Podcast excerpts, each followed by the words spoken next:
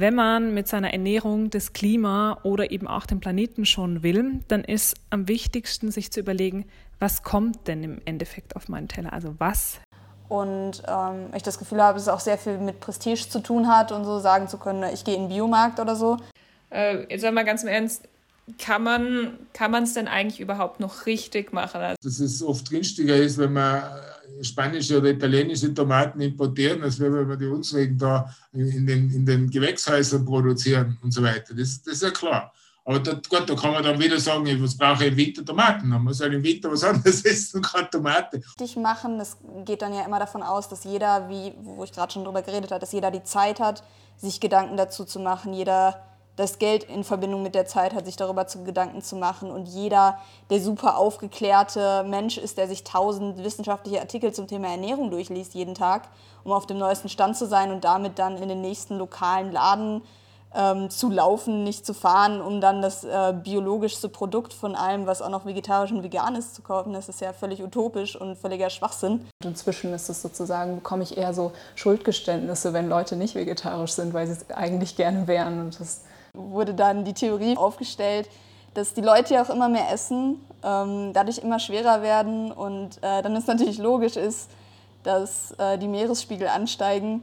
Mir ärgert es einfach, wenn ungesunde Dinge immer noch billig sind und wenn die Red Bull-Dosen immer noch erzeugt werden und wenn es an jeder Ecke die Cola-Plastikflaschen gibt. Hallo, herzlich willkommen an unsere Zuhörerinnen und Zuhörer. Heute zu unserer ersten richtigen Folge von Climate Walk. Heute geht es bei uns um Ernährung. Wir haben beim letzten Mal gemerkt, dass wir uns etwas ordentlicheres für den Anfang und den Schluss überlegen müssen, um hier so ein bisschen professioneller das Ganze zu beginnen. Deswegen hier eine ordentliche Vorstellung. Let's talk about the climate. Willkommen zu Climate Talk. Das ist der Podcast, der den European Climate Walk begleitet. Als Teil dieses Projektes wollen wir erstens darüber reden, dass der Klimawandel hier ist und wie Menschen ihn erleben. Zweitens gesellschaftspolitische Konfliktthemen, die mit der Umwelt zu tun haben, besprechen und dabei die abstrakten wissenschaftlichen Debatten etwas auseinandernehmen. Und drittens diejenigen und das hörbar machen, was sonst nicht gehört wird. Wir sind Greta und Nina und das hier ist Climate Talk. Herzlich willkommen. Yeah, we are wanderers of changing world. We are wanderers of changing worlds, and we're curious to feel how these worlds may just appeal to us as wanderers of.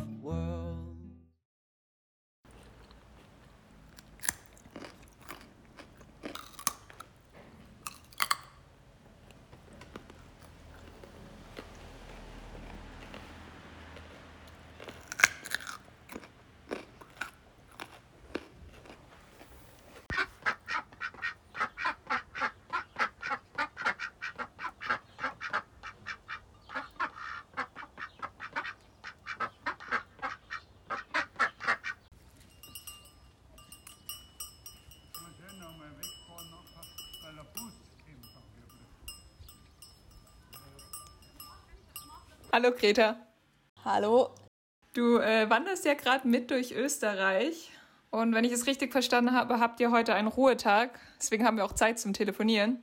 Ja, genau. Ein Ruhetag, WLAN und Zeit. Und dadurch ähm, ist es der perfekte Tag, um die erste Folge des Podcasts aufzunehmen. Ja, super. Da muss ich doch gleich fragen, wie geht's dir denn oder euch? Wie geht's euren Füßen? Also erstmal auf mich bezogen, mir geht's super. Ähm, meinen Füßen geht es auch deutlich besser. Äh, natürlich sind schon einige Blasen da. Ja, aber ansonsten äh, alles super. Bisher war ich zum Beispiel mit äh, Anna und Martin aus dem Kernteam unterwegs. Wir waren zu dritt. Dann ist jetzt noch ähm, vor ein paar Tagen die Rheinhilde dazugekommen. Sie kommt auch aus Österreich, ist jetzt äh, pensionierte Sportlehrerin und äh, läuft mit uns auch zwei Wochen mit. Also die bleibt jetzt auch noch bis Kufstein, also noch eine Woche ungefähr oder ein paar Tage sind noch bei dem Walk dabei. Ähm, ich fahre morgen schon wieder nach Hause, also jetzt gerade sind wir in Innsbruck hier Das heißt, ich bin quasi mitgelaufen von Dornbirn bis nach Innsbruck, also vom Anfang am 2. Juli bis jetzt. Und ja, also das Team war super bisher, es hat alles sehr gut geklappt. Jetzt sind auch schon wieder zwei neue dazugekommen ins Team und wir schauen, wie sich das alles so entwickelt. Ähm, aber ich bin mir sehr sicher, dass es, äh, dass es super klappt. Die Anna läuft ja sehr lange mit, die läuft über einen Monat mit und äh, sie ist auch schon sehr routiniert. Also wir merken, es ist extrem viel Arbeit, ähm, dass man halt erstmal den ganzen Tag läuft und dann abends irgendwie eigentlich völlig K.O. ist und einfach nur schlafen will und dann halt noch die ganzen Fotos, die ganzen Videos, die ganzen Interviews vom Tag irgendwie aufarbeiten muss und irgendwie sichern muss, dass die Daten nicht verloren gehen und das nimmt unglaublich viel Zeit in Anspruch, aber ähm, ja, bisher hat es, hat es geklappt auf jeden Fall und es ist vielleicht auch super gut, dass jetzt erstmal dieser kleine Austria Walk stattfindet und äh, um halt alles erstmal zu testen, äh, wie das alles so klappt. Woran man denken muss, Blasenpflaster. Ja, das glaube ich ist ein gutes Training. Hast du denn so eine Lieblingsgeschichte, die du so erzählen kannst von unterwegs? Ja, also bisher meine Lieblingsgeschichte, weil es einfach also es war recht am Anfang, da waren wir auf einer unglaublich süßen Alm, äh, die halt gleichzeitig so ein kleines äh, Restaurant, irgendwie so eine Jause angeboten hat für, für Leute, die vorbeikommen. Und äh, das hat quasi, also wurde bewirtschaftet von einer Familie irgendwie. Und da waren zufällig mit uns gerade, haben auch ein, ein Schweizer Pärchen, hat da ähm, irgendwie Pause gemacht. Äh, zwei ältere ähm, eine ältere Dame und ein älterer Herr. Und dann haben wir sie halt auch so ein bisschen informell, gar nicht aufgenommen, befragt zum Thema Klimawandel. Und ähm, dann kam, also es war tatsächlich ein bisschen Schnaps dann auch im Spiel, nach, ähm, nachdem genau dann schon ein bisschen Kräuterschnaps konsumiert worden ist, ähm, wurde dann die Theorie von, von dieser älteren Schweizer Dame aufgestellt, dass die Leute ja auch immer mehr essen, ähm, dadurch immer schwerer werden und äh, dann ist natürlich logisch ist, dass äh, die Meeresspiegel ansteigen. Und äh, ja, das ist eigentlich bisher meine Lieblingsgeschichte. es hat sie, hat sie sehr, sehr cool rübergebracht. Und man wusste nicht ganz, also es war natürlich lustig gemeint, aber sie hat es auf jeden Fall mit einer Ernsthaftigkeit rübergebracht, die, ähm, ja. es klingt auf jeden Fall sehr logisch und passt natürlich auch heute zum Thema mit dem Essen. Klar, wir essen zu viel und deswegen versinken wir mehr. Warum nicht? Ja, ja, sehr anschaulich. Ja, Thema Essen. Äh, was habt ihr denn unterwegs so gegessen? Also, wir haben sehr viel, dadurch, dass wir sehr oft zum Beispiel auf Campingplätzen waren, gezeltet haben, haben wir uns ähm, ja, großteils einfach mit einem Campingkocher was gekocht. Zum Beispiel als Frühstück sehr typisch gab es einfach nur Porridge, äh, also Haferflocken. Dann dazu irgendwie ein Instant-Kaffee zum Beispiel und dann zum Mittagessen haben wir uns halt oft schon was mitgenommen, dann am Tag davor oder danach äh, oder am äh, frühen Morgen eingekauft. Also einfach nur Brot, viel Käse, dadurch einfach, ähm, dass wir jetzt gerade hier in Österreich, in Tirol oder im Vorarlberg und Tirol unterwegs waren. Ähm, sehr viele Milchprodukte, Käse, Joghurt, äh, Milch, pipapo. Ähm, wir haben uns insgesamt immer vegetarisch ernährt ja, und abends immer gekocht, oft Nudeln, bla. Aber wir haben uns halt hauptsächlich äh, tatsächlich auch in Supermärkten versorgt, dadurch, dass wir auch immer sehr quasi jeden Abend in einem Dorf waren oder in irgendeiner Ortschaft, wo man tatsächlich auch ähm, einen Supermarkt hatte oder ähnliches oder so kleine Hofläden. Genau, da haben wir halt auch versucht, in diesen Hofläden einzukaufen, äh, wenn welche da waren. Äh, was halt auch nicht immer einfach ist, weil die oft nicht ausgeschrieben sind, aber wir haben es versucht. Ja, cool, voll, voll regional. Habt ihr auch so direkt aus der Natur irgendwas gefunden? Ich weiß nicht, Wald, Erdbeeren oder gab es da etwas, wo man sich, ich sag jetzt mal, bedienen konnte? Ja, da war definitiv Anna unsere Erdbeerbeauftragte. Also sie hat wirklich Erdbeeren gefunden, wo niemand sie vermutet hat. Und ansonsten sehr viel auch Kräuter gesammelt, die wir dann auch später irgendwie benutzt haben. Also zum Beispiel habe ich gefunden wilden Oregano. Ähm, dann haben wir Rosmarin irgendwo der war nicht ganz wild, also eventuell stand der in, in einem Garten, aber er hat uns dann doch sehr viel gebracht und viel Minze zum Beispiel, haben wir uns einen Minztee gemacht, also so viel mit Kräutern. Aber das ist natürlich nicht unsere Hauptkalorien-Einnahmequelle gewesen, diese paar Kräutchen. Also ich muss sagen, wenn man unterwegs ist, ähm, entwickelt man schon einen deutlich größeren Hunger, als man normalerweise hat. Ich habe doch das Gefühl, wir waren bloß am Laufen und Essen. Also es ist immer entweder das eine oder das andere gesunder Appetit an der frischen Luft. Ja. Ob das auch so gesund ist, weiß man nicht, aber ja, Appetit, ja. Ja, klingt doch gut. Was haben denn so die anderen Leute gesagt ähm, zum Thema Essen bei euch unterwegs? Ja, da haben wir auch ein paar Interviews mitgebracht, ähm, so ein paar Leute, die wir befragt haben. Hier zum Beispiel mal so ein paar Eindrücke, was Leute spontan mit klimafreundlicher Ernährung verbinden. Also wenn man sie fragt, okay, klimafreundliche Ernährung, was fällt dir ein? Zack, sag mal was. Ähm, dann kommt zum Beispiel sowas hier. Ja, auch nichts Neues in Richtung Bio, fair, lokal, saisonal. Also neu ist die ganze Geschichte nicht. Ja, oder auch äh, sowas hier.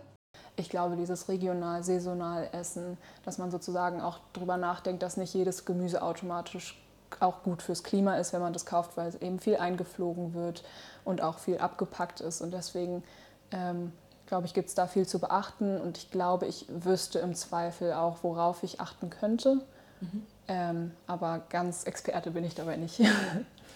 Ja, ansonsten auch bei beiden äh, Interviewten dort war dann sehr schnell vegetarische Ernährung Thema im, in Verbindung mit klimafreundlicher Ernährung. Genau, da hat zum Beispiel eine, äh, die wir auf dem Weg getroffen haben, Folgendes gesagt. Früher wurde ich so sehr dafür kritisiert, auch von vielen älteren Menschen, die das nicht für gesund gehalten haben und ähm, die das sozusagen angezweifelt haben, dass man so leben kann. Und inzwischen ist es sozusagen, bekomme ich eher so Schuldgeständnisse, wenn Leute nicht vegetarisch sind, weil sie es eigentlich gerne wären. Und das ist natürlich schon eine Veränderung. Oder auch äh, gerade auch schon gehört, die Reinhilde, unsere Mitgeherin, hat dann äh, folgende Geschichte uns erzählt zum Thema vegetarische Ernährung, die finde ich sehr schön ist. Hier erzählt sie es euch mal selber. Ich bin natürlich genauso mit Fleisch aufgewachsen. Äh, ja, ich bin 60 Jahre alt.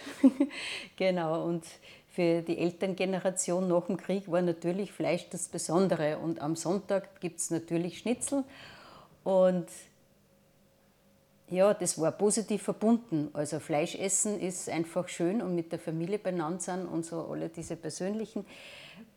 Ja, und es schmeckt ja, keine Frage. Und wir haben aber immer schon wenig, also dann als Familie äh, wenig Fleisch gegessen. Und bei meinem 60. Geburtstag habe ich mir gedacht, okay, da höre ich auf, Fleisch zu essen ich gebe einfach etwas zurück. Also ich lasse mich nicht beschenken, weil was braucht man denn schon? Eigentlich haben wir eh alles. Sondern im Gegenteil, ich mag einmal die Welt zurückbeschenken oder die, die nach mir dann kommen und verzichte aufs Fleischessen einfach einmal ganz. Ansonsten, wenn man dann die Leute fragt, was das sind die Probleme, ihr seht, da sind irgendwie Probleme, wie wir uns heutzutage ernähren, irgendwie ähm, sollte sich was ändern man fragt sie, okay, was sind denn dann eure Ideen, eure konkreten Ideen? Was sollte man ändern?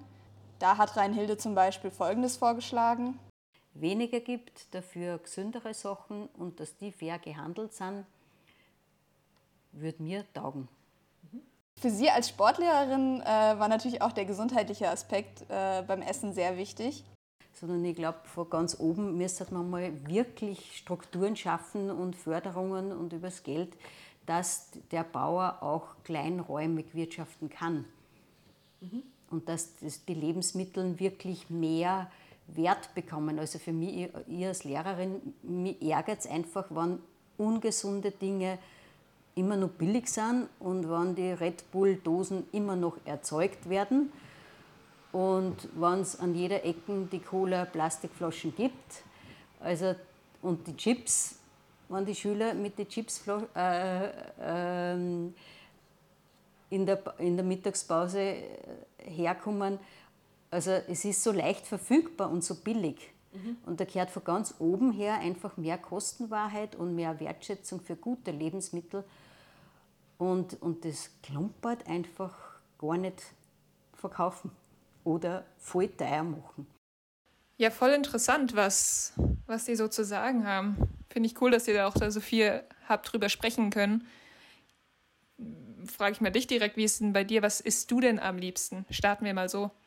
Was esse ich am liebsten? Ähm oder was kommt bei, bei dir zu Hause oder bei euch in der Familie zu Hause so auf den Tisch normalerweise? Also für mich ist erstmal super wichtig Frühstück und mein Lieblingsessen, also es ist vielleicht ein bisschen verrückt, aber ist Müsli. Also ich stehe total auf Müsli mit Joghurt. Das ist, ähm, kann ich eigentlich auch zu jeder, zu jeder Tageszeit essen. Ähm, ja, ich esse super gerne alles an Obst, alles an Gemüse eigentlich. Ich versuche mich auch auf jeden Fall vegetarisch zu ernähren. Dazu muss man sagen, dass ich das aber nicht super konsequent durchziehe.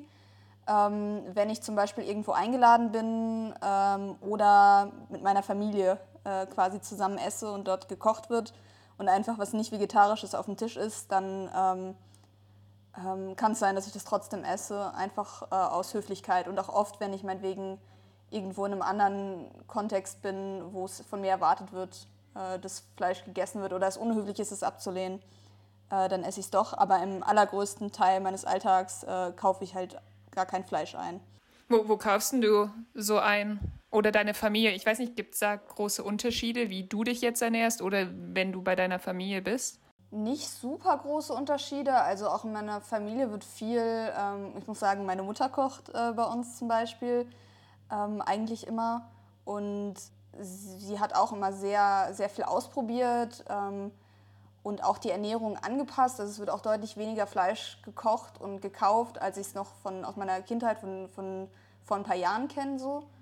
Ähm, also das hat sich definitiv geändert und dann ähm, ja, ich bin einfach nochmal sehr konsequenter, dass ich halt wirklich gar kein Fleisch einkaufe, wenn ich alleine wohne. Und dann halt auch noch zusätzlich versuche, ähm, sonstige Milchprodukte und sowas, also tierische Produkte generell zu reduzieren, dass ich halt mitwegen dann, ähm, falls möglich und preislich irgendwie passt, immer keine Kuhmilch kaufe, sondern ähm, halt äh, Hafermilch oder sowas, weil ich sie zum Beispiel eh nur in Kaffee tue oder so. Das heißt ja aber auch, also bei solchen Sachen, das habe ich äh, heute wieder festgestellt tatsächlich, dass man, wenn es darum geht, irgendwelche, eine spezielle Pflanzenmilch, pflanzliche Milch zu kaufen, dass man da auch schon den Zugang dazu braucht. Also das kriegt man nicht unbedingt überall.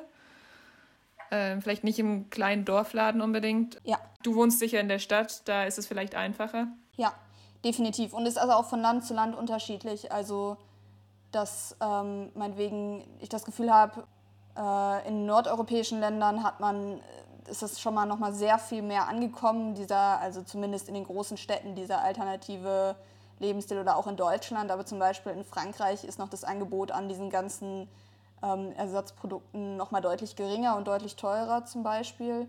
Bei mir ist zum Beispiel, wenn ich selber für mich einkaufe äh, und halt den Großteil der Zeit, wenn ich alleine lebe oder ähm, während meines Studiums, dass ich einfach ähm, auch noch mal mehr aufs Geld achte, achten muss und äh, dadurch zum Beispiel auch viel weniger Käse und sowas einkaufe, weil es einfach eines der teureren Lebensmittel ist.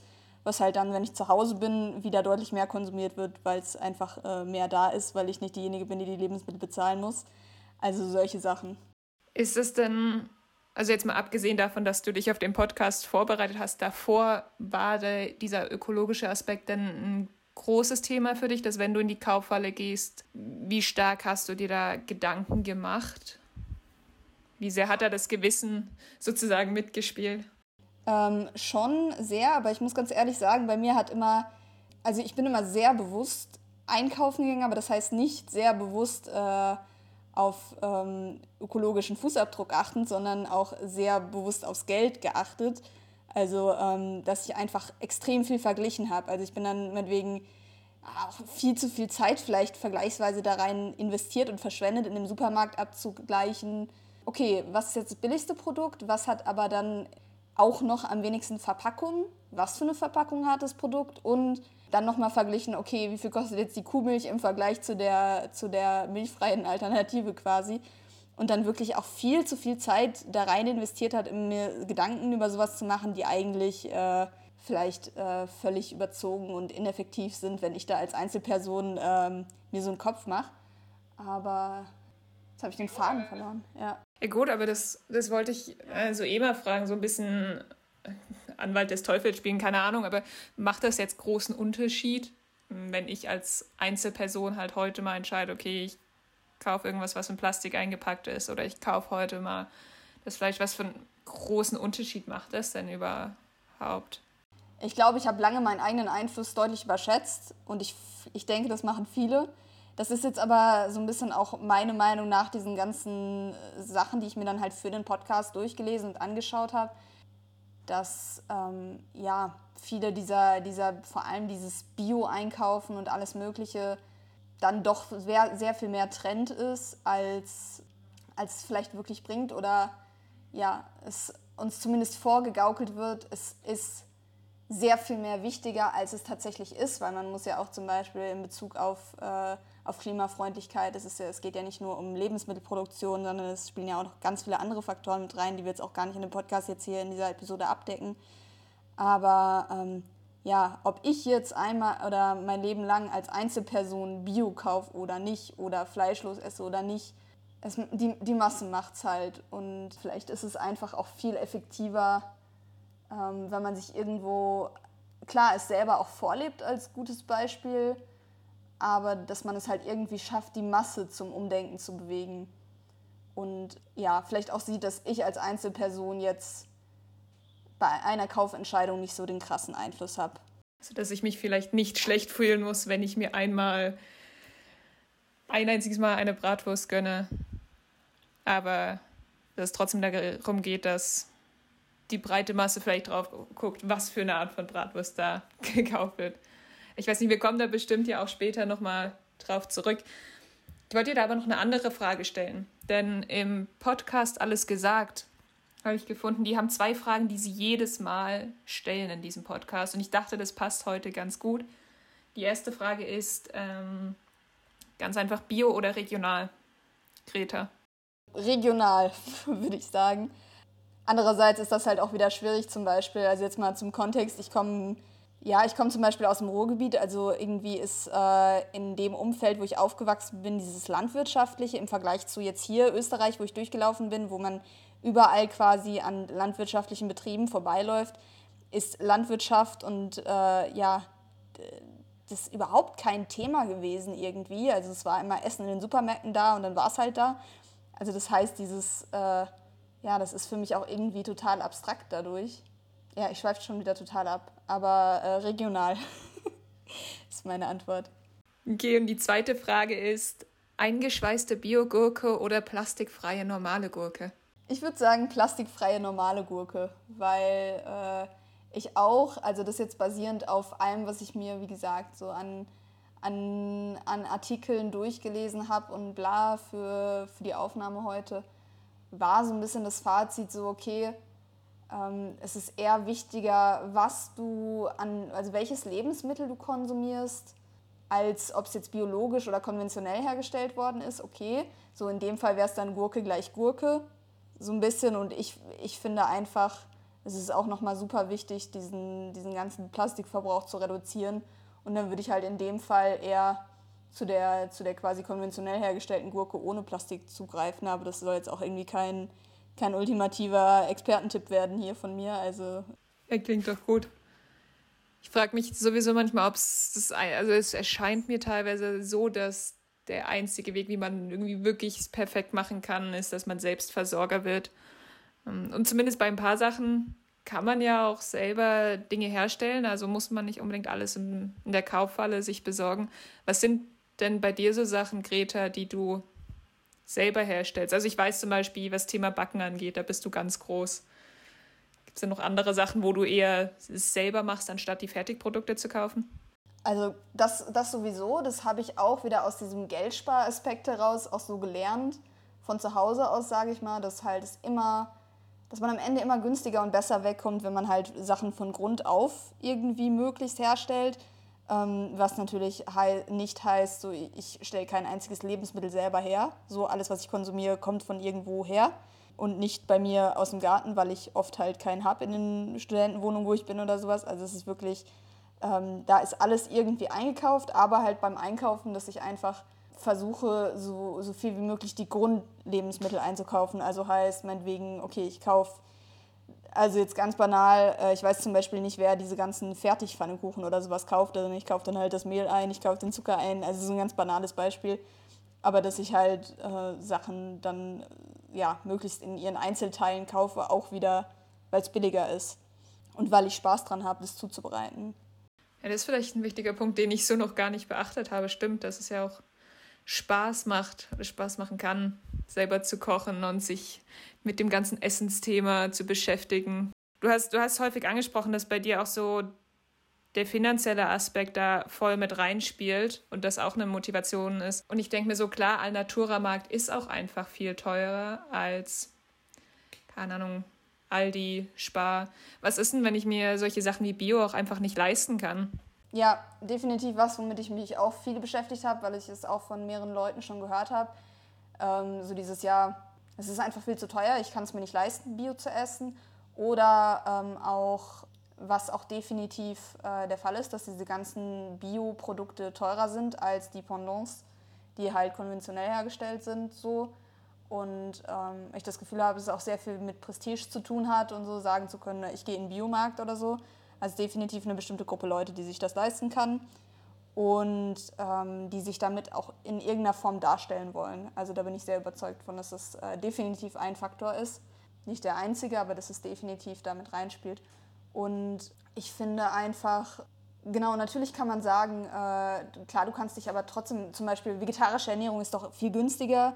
So, ähm, das ist überhaupt kein Argument, ähm, dass du das Geld nicht hast. Einerseits ja, äh, wenn man es durchdenkt und alles äh, einmal ja, sich genau anschaut, ist es vielleicht tatsächlich ähm, kein Argument. Aber was ein Argument ist, ist einfach, dass viele Leute das gar nicht wissen also, oder gar nicht die Zeit haben, sich da einen Kopf drüber zu machen. Ähm, irgendwie einen ausgeklügelten Essensplan, also einfach vielleicht auch nicht die Bildung haben.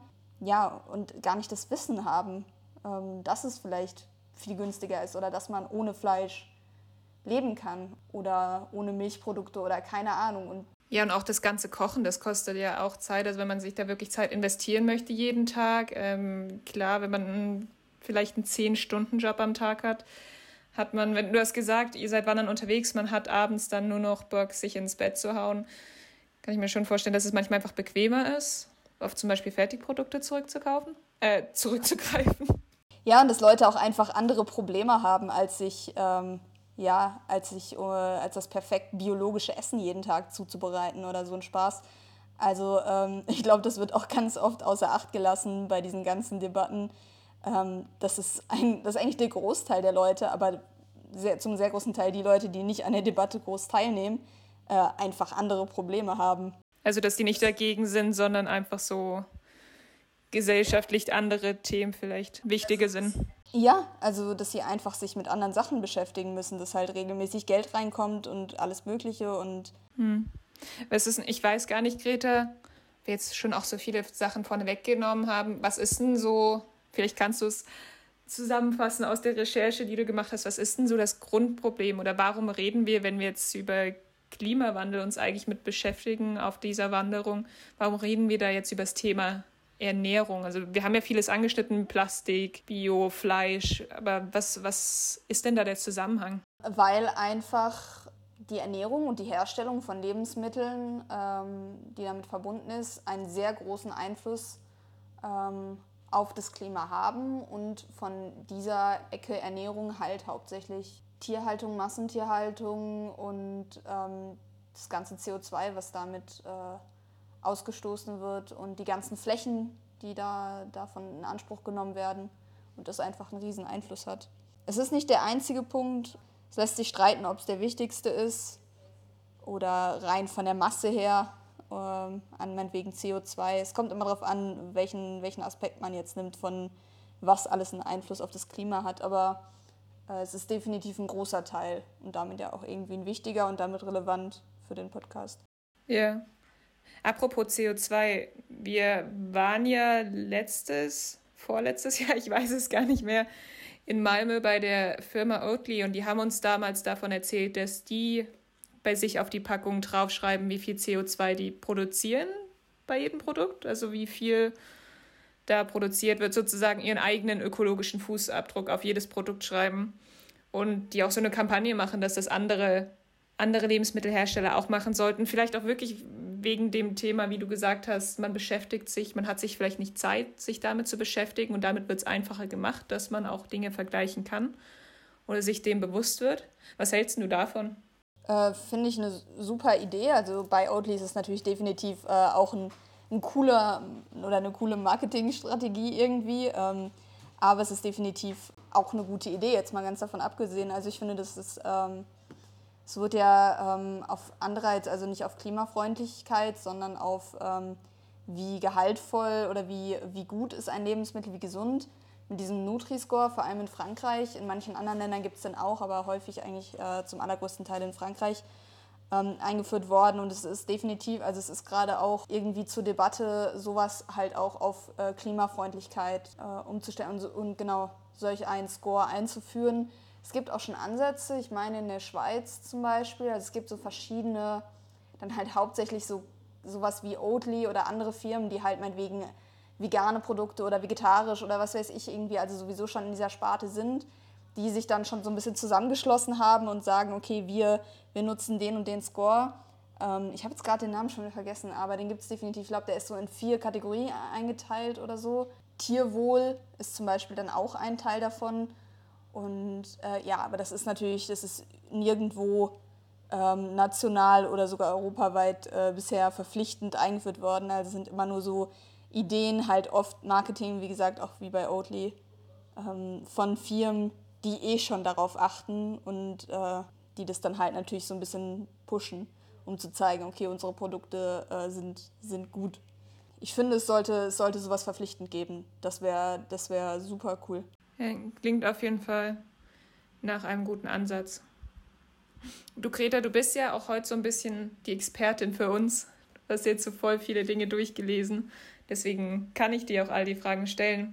Äh, jetzt sag mal ganz im Ernst, kann man kann es denn eigentlich überhaupt noch richtig machen? Also ich denke jetzt so an die verschiedenen Sachen, die wir kreuz und quer abgeklappert haben oder angerissen haben.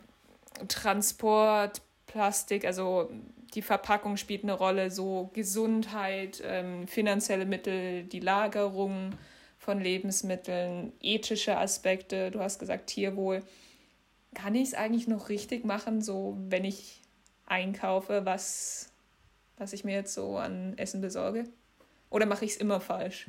Sehr gute Frage. Also ich denke, in diesem heutigen Leben, vor allem wenn man in der Stadt wohnt, also ähm, kann man es eigentlich in irgendeinem Punkt, man, man kann es nicht komplett richtig machen, ähm, weil das System das Problem ist und ich finde, das sollte auch nicht ähm, alles abgewälzt werden. Es sollte nicht abgewälzt werden auf die Konsumenten, sondern ähm, es, es wird Zeit, dass es halt wirklich von, äh, von höherer Ebene, also von der Politik, äh, einfach eingegriffen wird also und äh, verändert wird wie halt zum Beispiel dieser Score zum Beispiel. Also solche, solche Maßnahmen, finde ich, ähm, sind dran und ähm, dieses richtig machen, das geht dann ja immer davon aus, dass jeder, wie, wo ich gerade schon drüber geredet habe, dass jeder die Zeit hat, sich Gedanken dazu zu machen, jeder das Geld in Verbindung mit der Zeit hat, sich darüber zu Gedanken zu machen. Und jeder, der super aufgeklärte Mensch ist, der sich tausend wissenschaftliche Artikel zum Thema Ernährung durchliest jeden Tag, um auf dem neuesten Stand zu sein und damit dann in den nächsten lokalen Laden ähm, zu laufen, nicht zu fahren, um dann das äh, biologischste Produkt von allem, was auch noch vegetarisch und vegan ist, zu kaufen. Das ist ja völlig utopisch und völliger Schwachsinn. Deswegen, ähm, ja, muss da was anderes her, was Größeres ganz schöne Aufgabe. Wie kriegen wir es denn überhaupt hin? Das, also finde ich voll gut, was du sagst. Klar, kann da jeder Einzelne so ein bisschen drauf achten, aber man muss da auch ein bisschen an größeren Schrauben ähm, drehen. Aber wie kriegen wir es jetzt hin, dass große Industrien oder politische Entscheidungen ähm, getroffen werden, die diesen Wandel von oben herbeiführen? Ja, das geht natürlich wieder nur, wenn darauf aufmerksam gemacht wird und das wird auch nur dann getan, wenn es ein Thema ist. Und da ist es wiederum gut, dass, dass so viele Leute darüber reden und sich darüber informieren, weil nur so ähm, ja, dann das Problem aufgezeigt wird und auch verändert wird. Also in dem Fall ist es natürlich ähm, wieder indirekt wichtig, was Individuen für Entscheidungen treffen. Ähm, einfach nur damit verbunden schon, ja, wie sich das auf, auf dann die, die großen Player quasi auswirkt, wenn sie sehen, okay, wow, es sind doch ganz schön viele, die der Meinung sind, dass da was falsch läuft. Ja, cool, dann kann ich mich ja heute gut fühlen, weil wir reden heute so viel darüber. Du hast gesagt, man muss drüber reden, damit oben die das auch hören, dass die Leute beschäftigt. Das heißt, ich kann mich heute gut fühlen. Ja, wir haben heute alles getan, was wir konnten. Ich würde noch mal zu etwas zurückkommen, weil ich weiß, du hast selber auch ähm, ja noch mit ein paar Experten oder Expertinnen geredet ähm, über das Thema Bio. Es klang so an, als hast du dich damit auch viel beschäftigt und ähm, hast ja auch gesagt, okay, Bio gibt es so viel oder es ist gerne auch mal so ein Label, was man sich auch irgendwie nur aufdrückt ähm, oder was man gerne präsentiert, also jetzt nicht nur, aber was man auch einfach gerne zeigt. Und da wollte ich dich nochmal fragen, ob du jetzt genau herausgefunden hast, okay, was, was heißt Bio jetzt überhaupt und was hat das für einen Stellenwert? Weil das ist ja schon nochmal ein größeres Thema in der ganzen Debatte. Ja, da würde ich jetzt mal ganz smart überleiten und sagen, da kenne ich jemanden, der weiß es besser als ich. Und das ist äh, die gute Hanna-Heidi Schindler. Eigentlich äh, unsere, unsere Interviewpartnerin für heute. Leider muss es abgesagt werden ähm, das Interview mit ihr. Dafür hat sie sich aber ganz netterweise bereit erklärt, ähm, uns trotzdem ein paar Antworten zu geben. Liebe Nina, liebe Greta, ähm, vorab, hi, ich bin die Hanna. Und da war gleich unsere erste Frage an Sie, äh, genau die Frage, die du gerade gestellt hast. Und zwar, ähm, was bringt jetzt eigentlich der Umwelt am meisten? Ist es, ist es Bio einzukaufen, ist es regional einzukaufen, also damit die Transportwege kurz zu halten? Oder soll man saisonal einkaufen, sich vegetarisch oder gar vegan ernähren? Was bringt jetzt wirklich am meisten? Okay, was sagt sie dazu? Wir hören es mal kurz an. Es ist einfach so, dass rund ein Viertel von unserem ökologischen Fußabdruck auf unsere Ernährung zurückzuführen ist. Das heißt, wenn man mit seiner Ernährung das Klima oder eben auch den Planeten schon will, dann ist am wichtigsten, sich zu überlegen, was kommt denn im Endeffekt auf meinen Teller? Also was landet auf meinem Teller? und landen etwa viele tierische Produkte wie zum Beispiel Fleisch, Würstel oder eben auch viele Milchprodukte bei uns am Tisch, dann trifft es natürlich das Klima und eben auch unsere Biodiversität besonders stark. Ähm, einfach nur, um nochmal eine Zahl in den Raum zu werfen. Es ist nämlich leider so, dass unser Konsum von tierischen Produkten rund 80 Prozent vom gesamten Flächenverbrauch, landwirtschaftlichen Flächenverbrauch ausmacht und eben auch zwei Drittel aller ernährungsbedingten Treibhausgase, also zwei Drittel und je nach Studie auch bis 80 Prozent, sind auf den Konsum von nur tierischen Produkten zurückzuführen. Eine aktuelle Studie von der BOKO zur Ernährung in Österreich hat auch ganz klar gezeigt, was für ein Potenzial hat denn welche Ernährungsweise, um eben Treibhausgase zu reduzieren? Also würden wir uns zum Beispiel schon nach den Empfehlungen von den Gesundheitsbehörden ernähren, würden wir schon rund 28 Prozent der Treibhausgase einsparen pro Person in Österreich. Würde man sich einfach vegetarisch ernähren, dann hätten wir bis zu der Hälfte aller Treibhausgase eingespart und würde man sich vegan ernähren, dann bis zu 70 Prozent von den ernährungsbedingten Treibhausgasen. Also die Einsparung hier immer im Bereich Ernährung. Das heißt ganz klar, Transportwege spielen eigentlich im Endeffekt wirklich eher eine untergeordnete Rolle. Aber trotzdem ist natürlich gut, wenn man beim Bauern oder der Bäuerin um die Ecke einkauft, Märkte entdeckt, um eben ganz klar heimische Landwirtschaft auch zu unterstützen und natürlich ist es so gut, wenn man erst im Sommer zu Erdbeeren greift und nicht auch schon im Winter, wenn sie natürlich einen viel längeren Weg hinter sich haben. Also kann ich schon als Faustregel empfehlen oder sagen, dass es wichtig ist zu schauen, was esse ich denn überhaupt und eben auch, wie wird es produziert. Also da kommt Bio ins Spiel, Bio oder eben nicht Bio. Und danach würde ich dann erst die Themen Saisonalität, Regionalität oder eben auch Fairtrade thematisieren, beziehungsweise dann sind die wichtig, aber in erster Linie, was esse ich denn wirklich? Daran angeschlossen, also ist Bio für Sie einfach nur auch ein Trend oder ist es tatsächlich nützlich für die Umwelt? Es ist so, dass es ähm, enorm wichtig ist, zu wissen, wie unsere Lebensmittel produziert worden sind oder eben auch es nachvollziehen und ähm, es zu verstehen, welche Auswirkungen unsere aktuelle Landwirtschaft, die konventionelle industrialisierte Landwirtschaft denn auch wirklich hat. Der Status quo heute ist nämlich leider so, dass die Produktion enorm zu Lasten wertvoller Wälder, Naturlandschaften, Artenvielfalt oder eben auch einem stabilen Klima geht. Und lässt sich sozusagen ein landwirtschaftlicher Betrieb biologisch zertifizieren, dann muss es sich eben an strenge Regelungen halten, die die Umwelt schützen. Beispielsweise sind das dann so Regelungen wie, dass keine gentechnisch veränderten Organismen eingesetzt werden dürfen oder eben kein Pflanzenschutz mit chemisch-synthetischen Mitteln, keine leichten mineralisch löslichen Dünger. Dann gibt es so bestimmte Regelungen, wie auch wirklich Landwirtschaft betrieben werden muss, beispielsweise abwechslungsreiche weite Fruchtfolgen. Also man arbeitet auch mehr gemeinsam mit dem Boden, um auch den Boden zu erhalten. Und gleichzeitig gibt es viel mehr ähm, Regulierungen auch in der Tierhaltung, also tiergerechtere Haltung, Fütterung beispielsweise mit ökologisch produzierten Futtermitteln ohne Zusatz von Antibiotika oder Leistungsförderern. Und ähm, es ist eben so, und das zeigen auch viele internationale Erhebungen und Studien, dass es wichtig ist, die ökologische Landwirtschaft auch gezielt auszubauen, um eben unsere Ökosysteme zu bewahren und auch das Artensterben zu bekämpfen, was eben umso wichtiger ist, wenn wir uns eigentlich für den Klima und auch unseren Planeten einsetzen. Also das auch die Biodiversität mitzudenken und eben auch den Artenschutz. Ja, und was ist aber, wenn man sich jetzt äh, Bio einfach nicht leisten kann? Ähm, oder sich es auch nicht leisten kann, sich so viele Gedanken darüber zu machen, so wie Nina und ich gerade schon im Podcast darüber geredet haben, ähm, ja, ähm, dass man einfach nicht das Wissen hat, wie man richtig einkauft, äh, einfach nicht die Zeit dafür hat oder es auch nicht von zu Hause aus gelernt hat, äh, wie man mit Essen umgeht. Was ist Ihre Meinung dazu? Zum Thema von Leistbarkeit von biologischen Lebensmitteln, da haben wir als WWF Österreich eine Studie durchgeführt und haben uns angeschaut, ist denn Bio wirklich leistbar und wenn ja, unter welchen Umständen? Und wir haben sozusagen den durchschnittlichen Warenkorb von einer vierköpfigen Familie angeschaut und es kam eben raus, dass sich eine Familie ohne Mehrkosten den Warenkorb zu 70 Prozent in Bioqualität leisten kann, wenn man aber eben den Ernährungsempfehlungen vom Gesundheitsministerium folgt.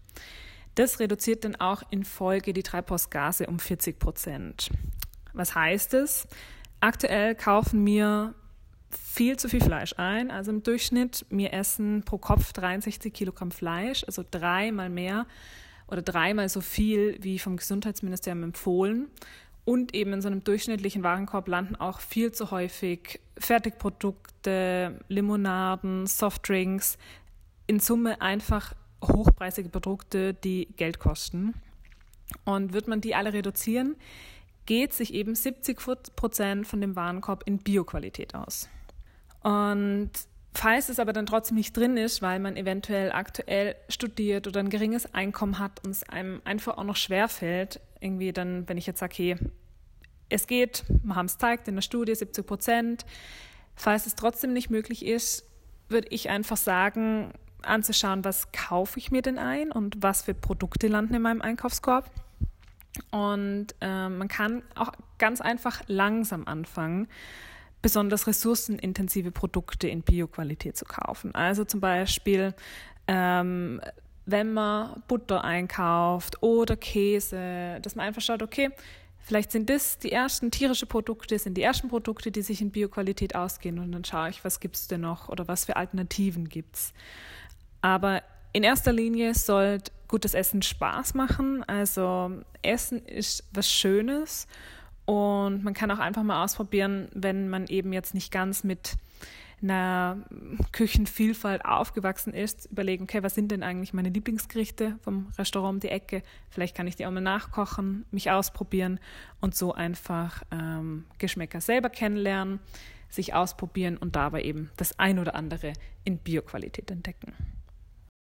Super, Hanna, vielen, vielen Dank, dass du trotzdem noch bereit warst für uns ähm, oder uns ein paar Antworten zu bieten auf die Fragen, die wir haben, obwohl das Interview leider nicht geklappt hat. Dafür ist heute spontan ähm, der Professor Markus Schermer der Uni Innsbruck eingesprungen.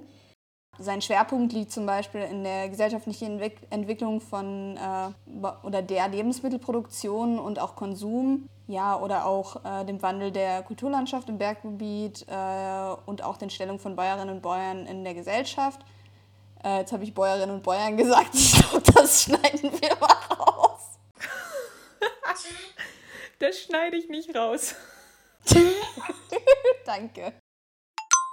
Also mein Name ist Markus Schirmer, ich bin Professor für Agrar- und Regionalsoziologie an der Uni Innsbruck und beschäftige mich eben jetzt äh, in meiner universitären Karriere mit dem ja, mit, mit ländlicher Entwicklung, landwirtschaftlicher Entwicklung, aber zunehmend auch eben mit dem äh, Agrofood-System oder Ernährungssystem von Produktion bis Konsum und bis hin zum Lebensmittelabfall äh, insgesamt.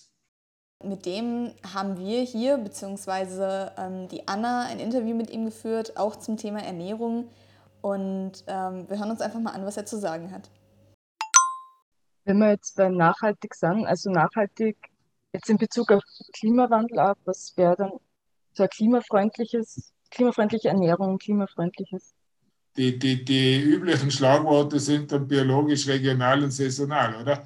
Rein vom, vom Energieaufwand ist ja wirklich die Frage. Nicht? Also das haben ja viele Leute schon ausgerechnet, dass es, dass es oft günstiger ist, wenn man spanische oder italienische Tomaten importieren, als wenn wir die unsrigen da in den, in den Gewächshäusern produzieren und so weiter. Das, das ist ja klar. Aber da, gut, da kann man dann wieder sagen, was brauche ich im Winter Tomaten? Man muss halt im Winter was anderes essen und keine Tomate. Ja, es geht, also, es geht sicher äh, einerseits um, um, eine, um eine stärkere Reterritorialisierung oder Re-Regionalisierung, dass also äh, örtlich Konsum und Produktion stärker zusammenkommen wieder. Das ist der eine Punkt. Der andere Punkt geht, ist aber schon, schon die Frage, der, der Verhältnisse und der Beziehungen zwischen den einzelnen Akteuren entlang der Wertschöpfungskette. Äh, das, also, das geht los von, von, von den Saisonarbeitskräften. Also da geht's, es geht dann schon auch darum, wie der Umgang miteinander entlang der Wertschöpfungskette von der Produktion bis zum Konsum ist und wie also die Verteilung auch von Profit entlang dieser Wertschöpfungskette geht, wie langfristig da äh, die Beziehungen sind äh, und so weiter und so weiter. Sehen Sie oder bei wem sehen Sie da die größte Verantwortung, um eben diese Wertschöpfungskette aufzuzeigen oder diesen sozialen Umgang zu stärken? Wo sind da die Handlungsansätze, die mal passieren sollten? Ja, ich meine, die, die, die Wesentlichen sind da immer die, die die Macht haben. Nicht? Und in dem Fall hat der Handel äh, sicher die größte die, die, die größte Marktmacht. Also wenn man sich das System äh, irgendwo wie eine Sanduhr vorstellt, dann sind also da auf der einen Seite die vielen äh, relativ klein strukturierten äh, Produzenten und Erzeugungsbetriebe, auf der anderen Seite die Myriade von Konsumentinnen und dazwischen ist es Erfassungshandel, Verarbeitung äh, und Vermarktung. Und wenn man sich eben vorstellt, dass in Österreich drei große Handelsunternehmen über 80 Prozent äh, der Lebensmittel äh, verhökern, dann, dann ist klar, wer da die Macht hat. Was braucht es da dann, um das in, in, in, diese Richtung zu bringen, also infrastrukturmäßig? Ich glaube, darf man nicht nur auf der Konsumseite sehen, sondern das muss man schon sehr stark auch auf der Produktions- und, das, und auf der ganzen Kette, entlang der ganzen Kette sehen. Und ich weigere mich auch immer wieder dagegen oder verwehre mich dagegen, dass da die Verantwortung den Konsumentinnen zugeschoben wird, äh, muss schon strukturell sich etwas ändern. Das heißt, es müssen Rahmenbedingungen geschaffen werden, die eben solche, solche Beziehungen und solche, solche äh, Vermarktungsmöglichkeiten äh, fördern. Das Problem ist ja das, dass wir in den letzten 50 Jahren eigentlich immer weiter weg äh, gekommen sind, dass wir immer eine größere Kluft zwischen Produktion und Konsum äh, haben. Und wenn ich jetzt sage saisonal, dann wissen also sehr viele nicht, äh, wann was Saison hat.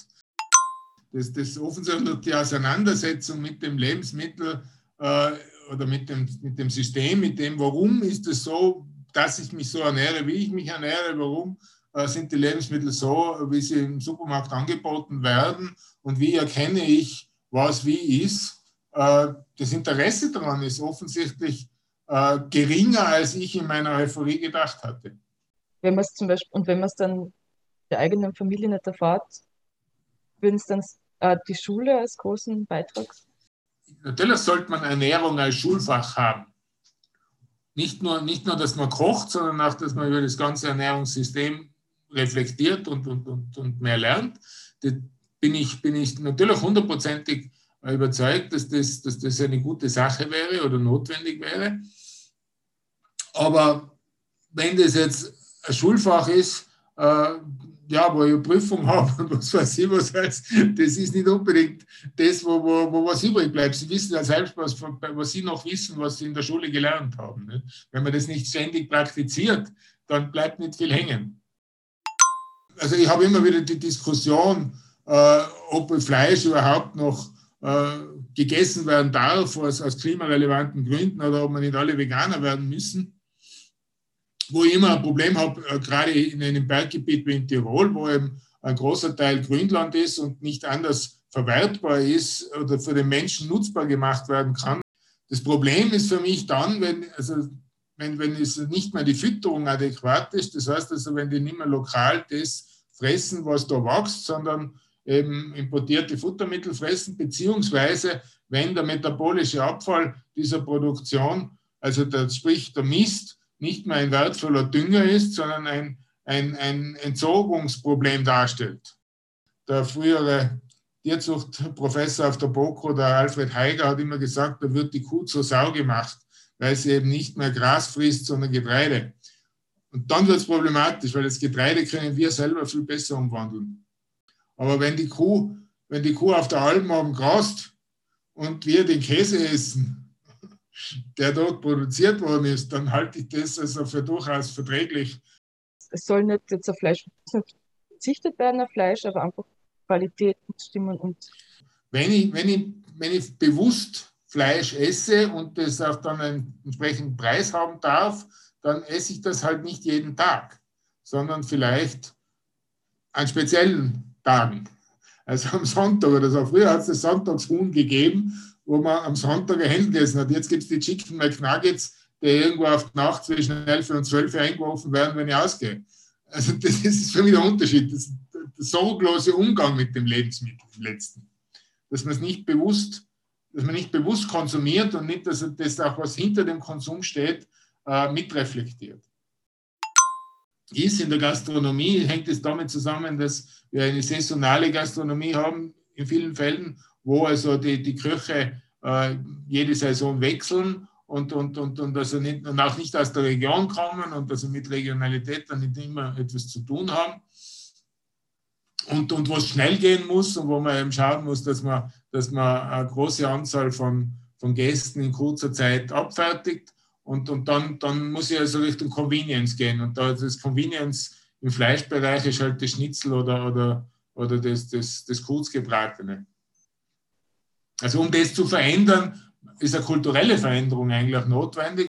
Also wenn, wenn beide Elternteile zum Beispiel einen 40-Stunden-Job haben, dann, dann wird halt mehr Convenience-Essen auf den Tisch kommen und nicht so sehr gekocht werden oder, oder halt nur mehr am Wochenende und so weiter und so weiter. Also das ist ein, ein gesamt äh, Transformationsprozess, den man da eigentlich mit äh, sehen muss der Handel reagiert ja drauf, auf irgendwelche Lebensverhältnisse, die wir haben. Also das ist, das ist ja das Problem, dass das Ganze so komplex ist, dass jetzt nicht jemanden äh, eins zu eins die Schuld äh, in die Schuhe schieben kann, sondern sagen muss, dass so, unser Leben hat sich so entwickelt. Und, und äh, wenn, ich, wenn, ich, ich, wenn ich das ändern will, dann muss ich das ganze, die ganzen Lebensverhältnisse verändern. Dann muss die Wertigkeit von Arbeit äh, diskutiert werden. Da muss da muss vieles sich verändern. Nicht? Also sonst, sonst habe ich immer nur so Bits und Pieces.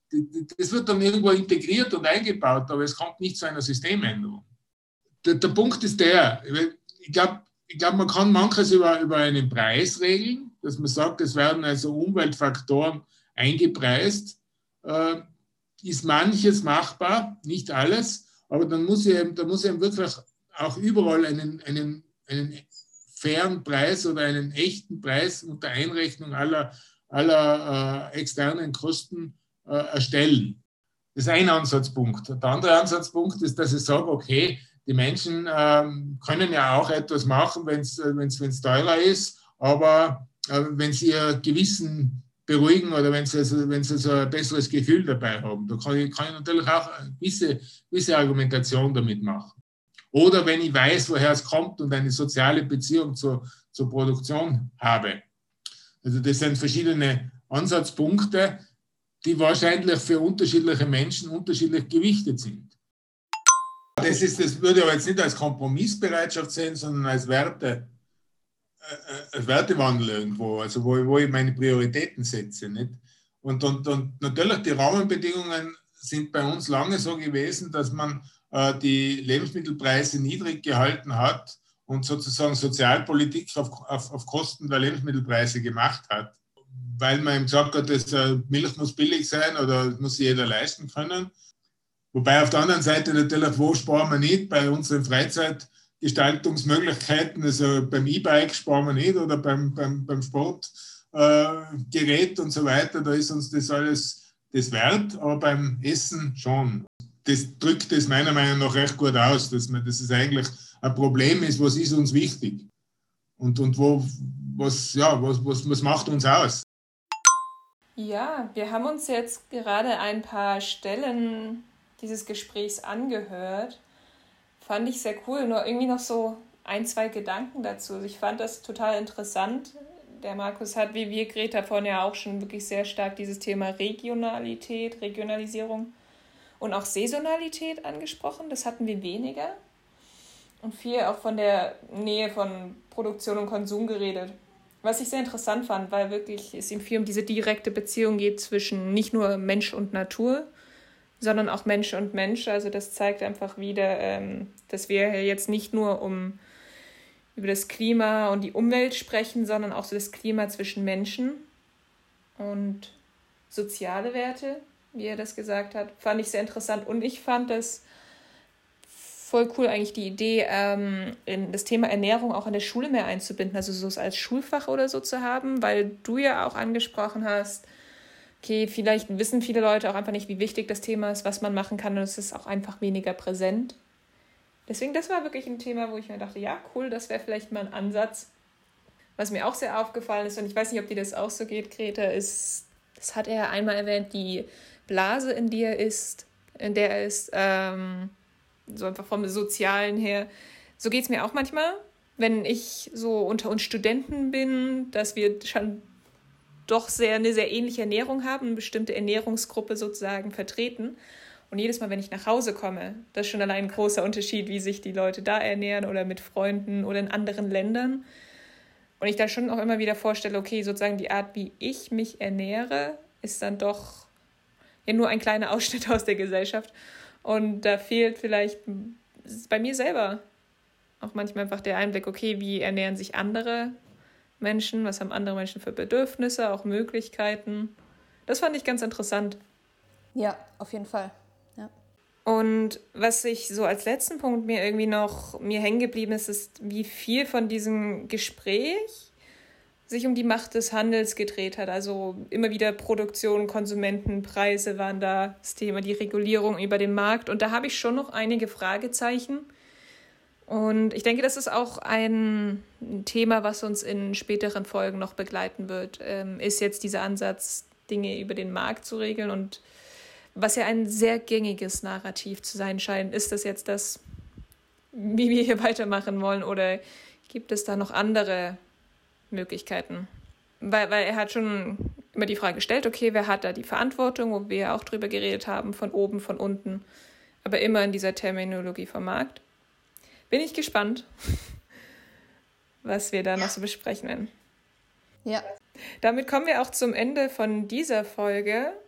Ähm, die nächste Folge wird dann Ende August aufgenommen und ausgestrahlt werden. Da reden wir über Tourismus.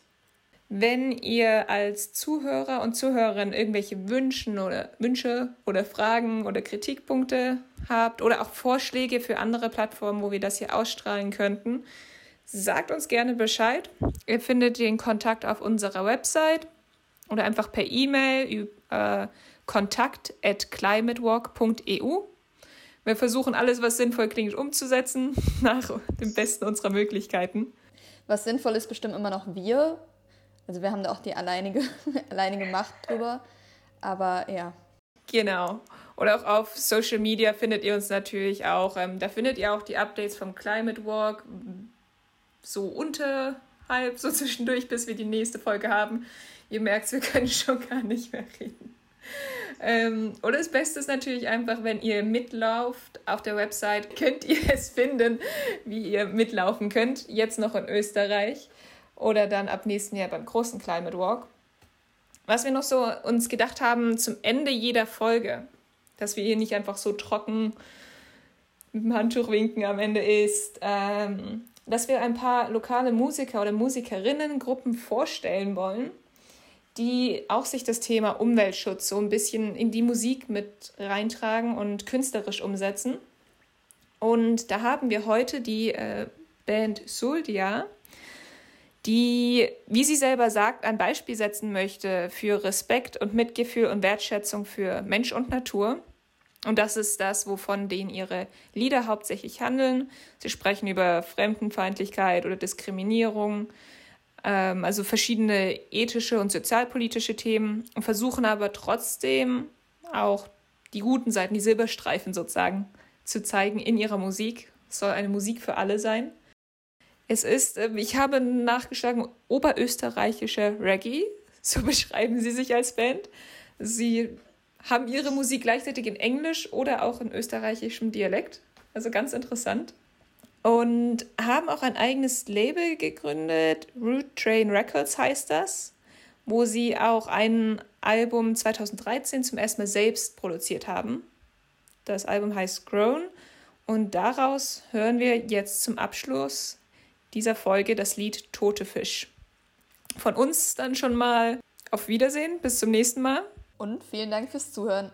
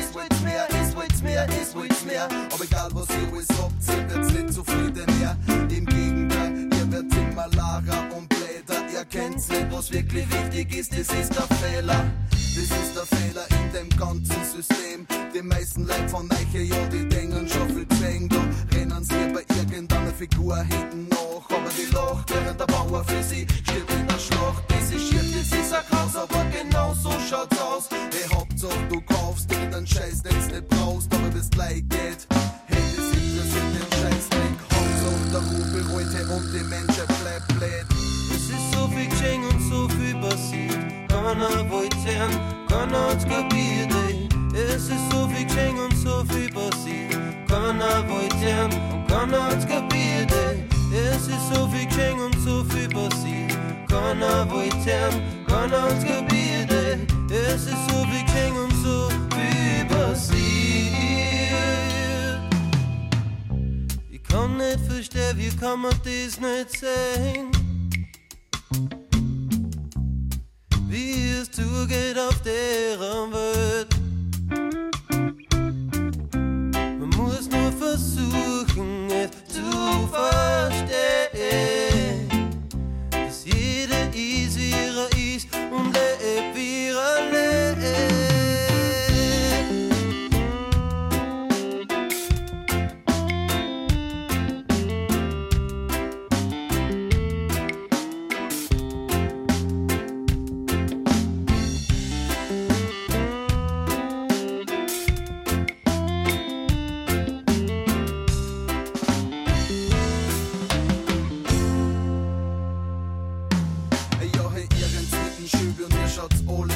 aus und seid aus, die sie was trauen und die anders ausschauen oder waren, ja, die an irgendwo anders glauben, dann sind sie gleich Suspekte, denen kann man ja nicht trauen, ihr nennt sich Freaks. Hey, ob schon oder los, aber ich hab's nix. Außer deiner Stange neckern Blutzer, weil wann ihr gewöhnlich gleich ausschaut wie ihr, dann ist er hässlich. Ihr seid entsetzlich oberflächlich und das ist schrecklich. Hey, das ist schrecklich und das zwingt mich zum Denken. Die meisten Leute die lassen sie doch recht leicht länger vor. Leid, die nix ändern, sie in eine Richtung drängen. Im Netz vor dem Fänger bleibst dann schließlich ein Hänger. Sie wollen sie leider nicht gewöhnen, lassen sie dreimal fairer wöhnen. Aber nur wer gegen einen Strom schwindet, der kommt da zur gewöhnen. Aber du bist ihrer toter Fisch und schwimmst mit dem Strom. Aber du bist ihrer toter Fisch und schwimmst mit dem Strom. Es ist so viel geschehen und so viel passiert. Keiner wollte hören, keiner hat's kapiert. Es ist so viel geschehen und so viel passiert. Keiner wollte hören, keiner hat's kapiert, ey. Es ist so viel geschehen und so viel passiert. Keiner wollte hören und keiner hat's kapiert, ey. Es ist so viel geschehen und so viel passiert.